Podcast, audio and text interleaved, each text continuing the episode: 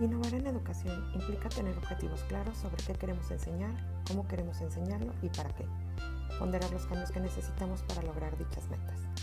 Innovar en educación es mejorar sustancialmente la calidad de vida de las personas desde el desarrollo pleno de sus capacidades. Pacheco Salazar. Para la realización del ensayo La innovación en educación básica, nos reunimos por videollamada para la organización y selección del tema, analizamos qué podríamos tener en común en el ámbito laboral y encontramos que era el nivel educativo de educación media básica. En lluvia de ideas, vimos cuáles serían las condiciones que hacen falta para la innovación y decidimos empezar a buscar artículos relacionados con el tema. Por separado, empezamos a leer para poder emitir una opinión con fundamento y relacionarlo con nuestra experiencia laboral.